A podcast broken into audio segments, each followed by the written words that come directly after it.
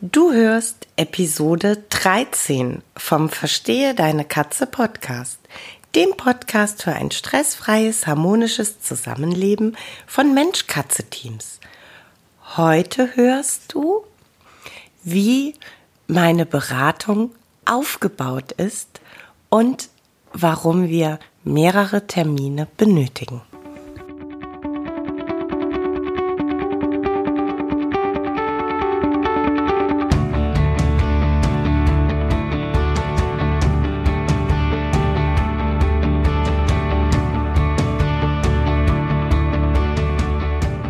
Ich bin Katrin Knispel, Expertin für Angst- und Aggressionsverhalten bei Katzen. Ich helfe verzweifelten Katzenhütern dabei, das Verhalten ihrer Katzen zu verstehen, die verantwortlichen Auslöser zu identifizieren und aufzulösen, damit Hüter und ihre Katzen in einen entspannten und stressfreien Alltag zurückfinden.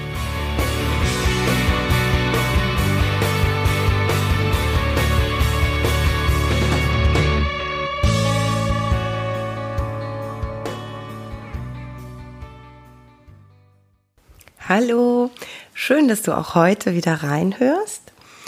Und ähm, ja, heute möchte ich die Episode dafür nutzen, dir so ein bisschen genauer aufzudröseln, warum es mehr als eine kurze Beratung am Telefon oder via Zoom oder auch bei dir zu Hause benötigt, um meine Verhaltensberatung ja so mit dir gemeinsam durchzuführen, dass am Ende des Tages wirklich ein äh, gutes, großes Ergebnis für euch dabei rumkommt.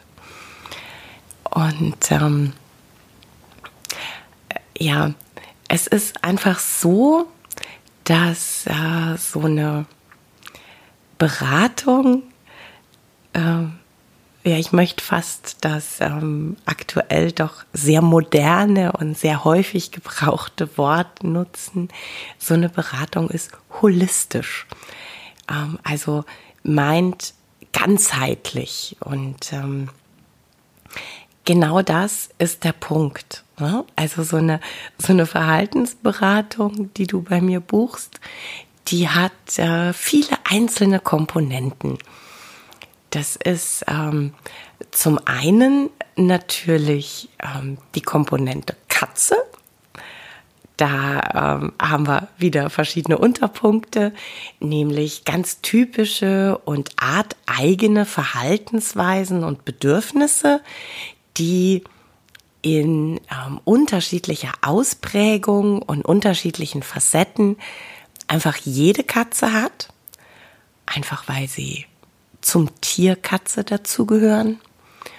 Und da gibt es dann die ähm, individuellen Vorlieben und Bedürfnisse, die genau deine Katze hat und die genau deine Katze ähm, ja zu dieser individuellen Persönlichkeit machen.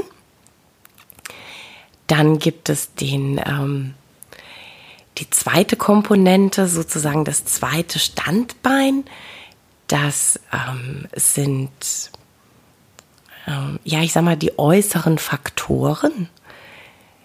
Dazu gehört, ähm, wie ist deine Wohnung und somit das Revier deiner Katze ähm, eingerichtet, aufgeteilt, ähm, inwieweit bietet das Revier deiner Katze Anreize, inwieweit ähm, hat deine Katze die Möglichkeit, ihre arteigenen Bedürfnisse innerhalb des Reviers auszuleben? Ähm, leben mehrere Katzen bei dir im Haushalt? Wie ist die Gruppenkonstellation? Wie läuft es gemeinsam in der Gruppe? Und der dritte Aspekt, sozusagen der dritte Pfeiler, und der ist tatsächlich für für meinen Ansatz der Beratung, für mein Verständnis von meiner Arbeit, ja wirklich eigentlich der, der wichtigste, der gewichtigste, das ist deine Einstellung, deine Art des Umgangs und ähm, ja die Art, wie du wie du über deine Katzen denkst und wie du mit deinen Katzen zusammenlebst. Und so eine Verhaltensberatung steht und fällt immer mit dir. Du bist der absolut entscheidende Faktor. Genau, das schon mal vorneweg.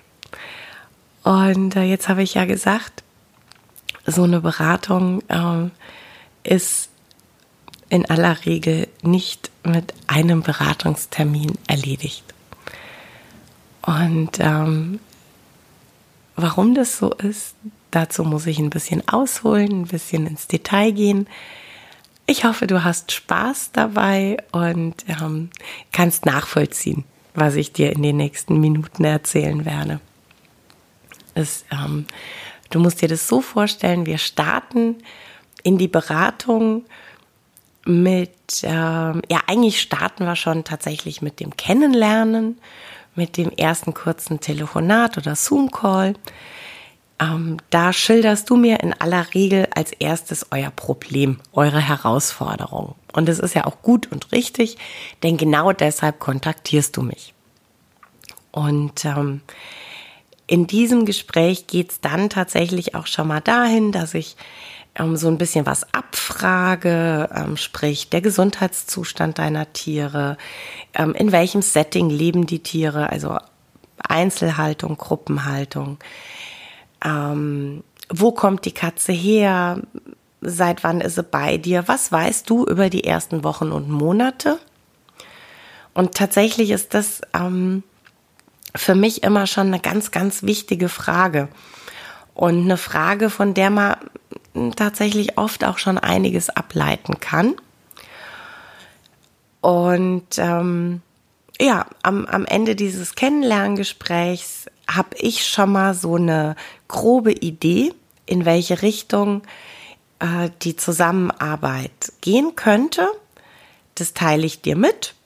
Und äh, wenn wir uns sympathisch sind, läuft es darauf raus, dass wir dann in die Beratung richtig einsteigen.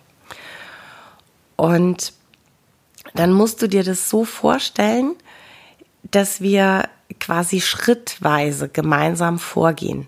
Also unser erster Termin ähm, da geht es wirklich darum, dass wir, dass wir das große Ganze betrachten und ich sag mal so, die Dinge schon mal benennen können, schon mal in den Fokus rücken können, die, die wirklich groß sind, die wirklich ins Auge fallen.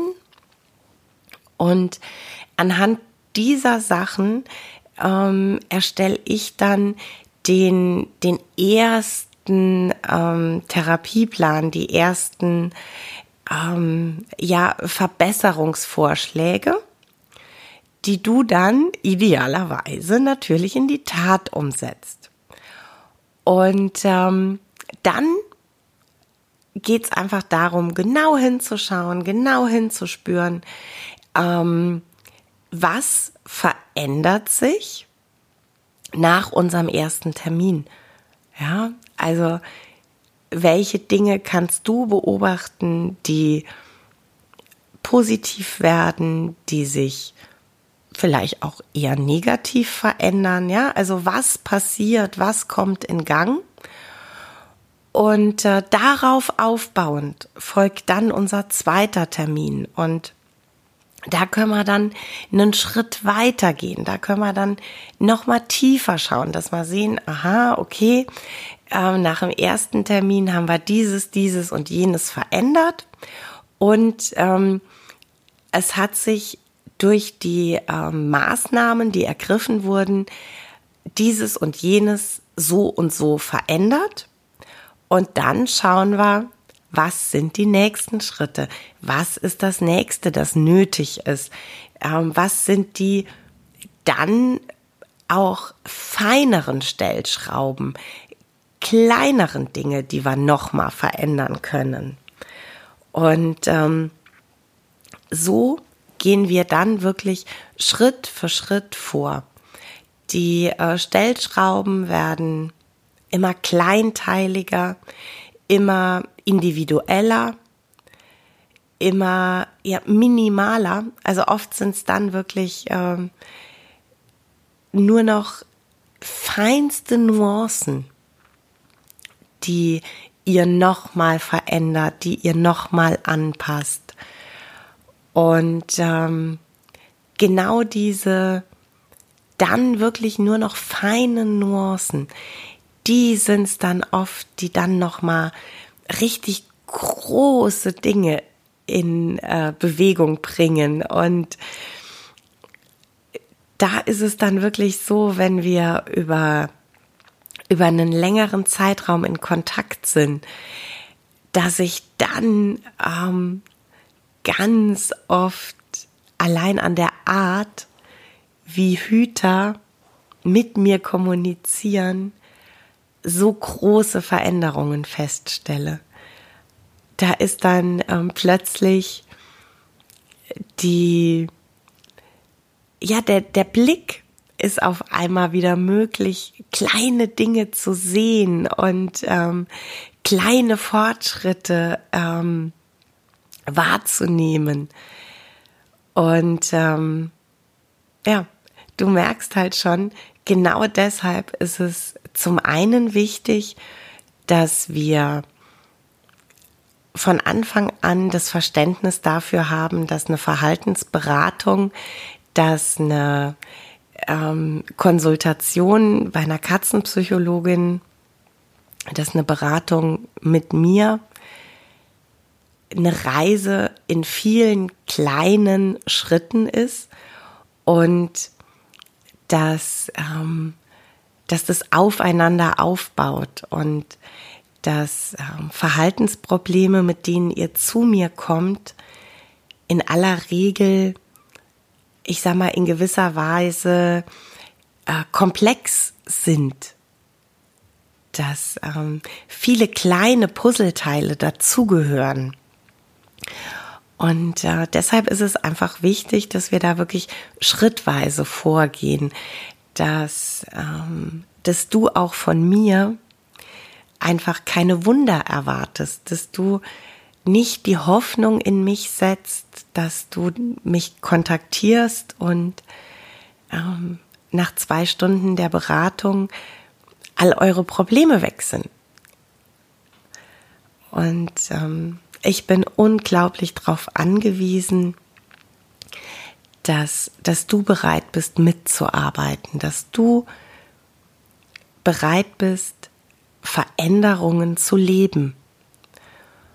Und dass du tatsächlich auch bereit bist, Dinge, mm, ja, Dinge zu tun, die dir äh, durchaus vielleicht auch ein bisschen unangenehm sind. Also das äh, große Stichwort ist hier wirklich das Thema Toilettenmanagement.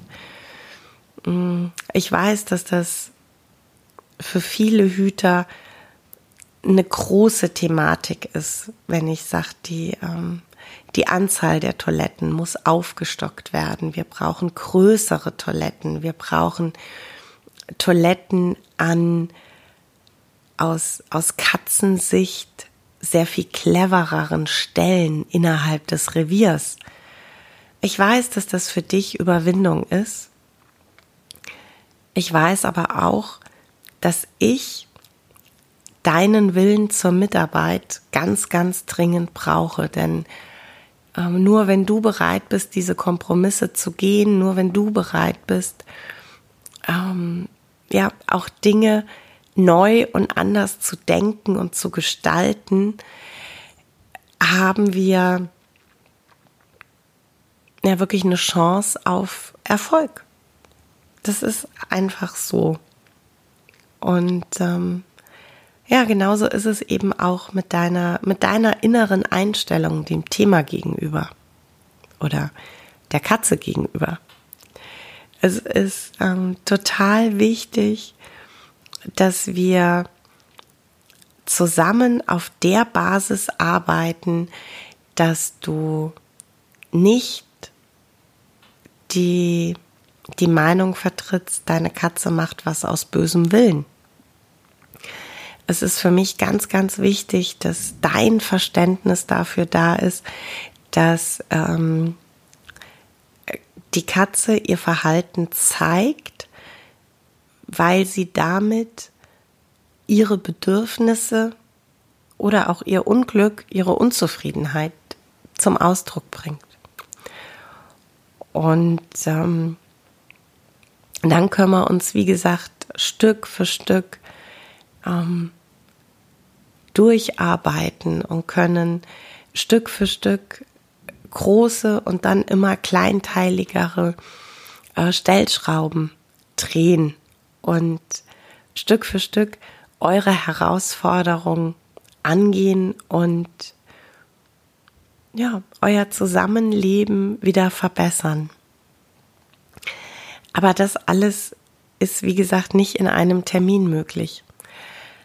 Auch einfach deshalb nicht, weil diese Prozesse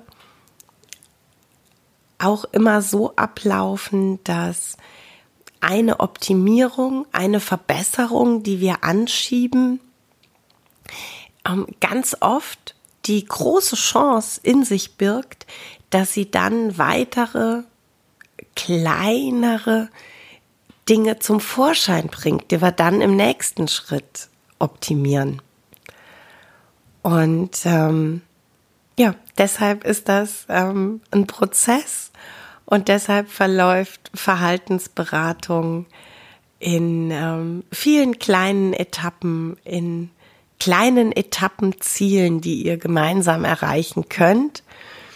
Und ähm, ja, deshalb ist es einfach nach wie vor so, dass ich leider keine Zaubersprüche auf Lager habe, die binnen einer Beratung eure großen Herausforderungen komplett auflösen.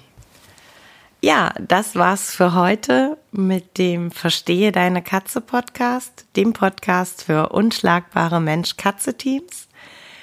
Ich freue mich, wenn du den Podcast mit anderen Cat People teilst, wenn du äh, mir eine Bewertung dalässt oder einen Screenshot machst und bei Social Media teilst, mich und andere Cat People text. Ich danke dir für deine Unterstützung und wie immer am Ende von Verstehe deine Katze, knuddel deine Katzen.